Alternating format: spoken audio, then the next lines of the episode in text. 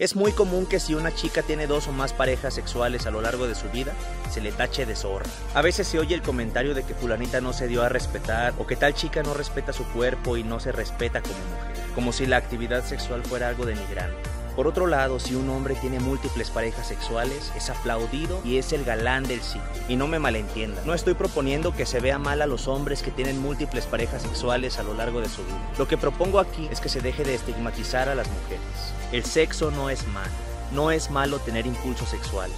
En palabras de Benedetti, el sexo forma parte de lo hermoso de la vida y la vida parte del sexo. Claro que hay que considerar algunos matices. Si tú ya tienes otra pareja, debes saber que tus acciones pueden tener consecuencias. Debe haber un acuerdo entre todas las partes involucradas y por supuesto siempre hay que usar protección. Hombres y mujeres tenemos el mismo derecho a disfrutar la sexualidad. Dejemos atrás los complejos, hablemos abiertamente y hagamos que sea una buena experiencia para todos.